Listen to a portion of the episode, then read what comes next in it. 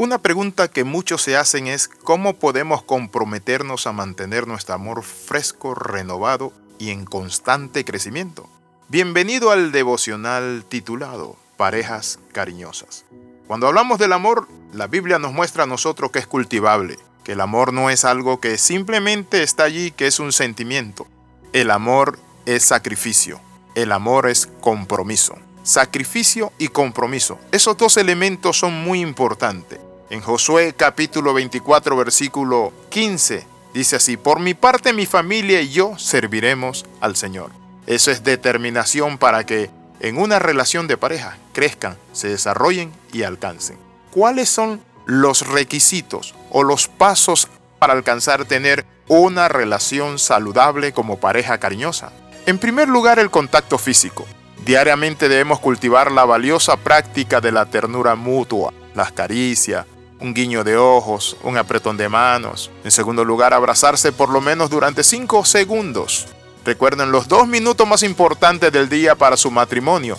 Es el momento en que se reencuentran al final del día. Debemos aprender a reír. Cuanto más se rían juntos y vean la vida desde esa perspectiva agradable y perfecta del humor en el matrimonio, va a ser mejor y se van a sentir mejor y van a demostrarse ese amor. El humor sirve para ayudarnos a enfrentar los problemas. Mire lo que dice la palabra del Señor en el libro de Eclesiastés capítulo 9 versículo 9. Qué lindo lo que dice. Goza de la vida con la mujer que amas, todos los días de tu vida de tu vanidad que te son dados debajo del sol. Todos los días de tu vanidad, porque esta es tu parte en la vida y en tu trabajo con que te afanas debajo del sol. Goza de la vida todos los días, no a veces. Todos los días tenemos que aprender a cultivar ese ambiente. Para ello, una vez a la semana debemos hacer esto. Hacer algo dinámico que nos eleve el espíritu. Eso es una garantía contra el aburrimiento. Ampliar nuestra esfera. Eso nos lleva a tener intereses compartidos. Hagan una lista de actividades y marquen aquellas que les parezcan placenteras. Provean espacio para que su cónyuge pueda disfrutar a solas de ciertas actividades. Pero también debemos incentivar mutuamente la autoestima, cuando tu pareja te ayuda a alcanzar tu potencial y refuerza tu autoconfianza, las posibilidades parecen no tener límite. Busquen esos diamantes. Escarben bajo la superficie áspera para encontrar lo bueno en su pareja.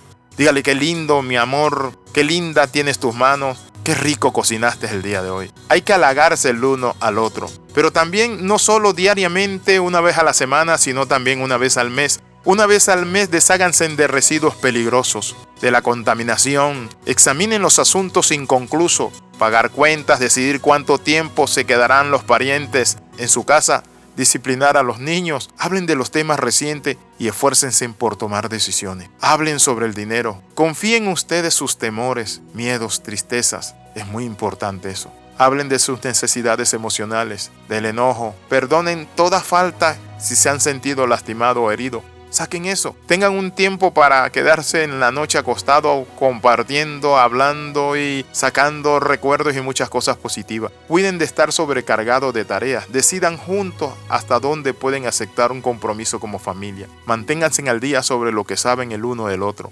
Anímense a descubrir ¿Qué les gustaría que el otro supiera? Aviven la pasión en el dormitorio. Programen una salida romántica por lo menos una vez al mes solo y protejan celosamente ese tiempo. Y una vez al año revisen los 10 aspectos más destacados del año. Definan juntos qué elementos constituye, qué deben cambiar, quitar, añadir, agregar. Tracen el mapa para el año siguiente, sean proactivos para conseguir, planifiquen, visualicen lo que quieren lograr y alcanzar. Escriban una declaración de propósito y revísenla anualmente. Comiencen nuevos propósitos. Usen esa frase que dice nos gustaría cambiar nuestra relación porque al hacerlo logramos esto. Piensen en seis cosas que les gustaría que fueran diferentes y establezcan maneras de mejorarla durante el próximo año. Esos son los consejos que les damos. Quiero invitarle a orar. Padre, en el nombre de Jesús de Nazaret, nos ponemos de acuerdo para trabajar nuestra relación de parejas cariñosa, ser atento, sembrar en nuestro matrimonio e invertir en nuestro tiempo. En el nombre de Jesús te damos gracia y lo pedimos, Señor. Amén y amén. Escriba al más 502 42 45 689. Le saluda el capellán Alexis Ramos. Nos vemos en la próxima. Y recuerde las 13. Comenta, comparte y crece con nosotros.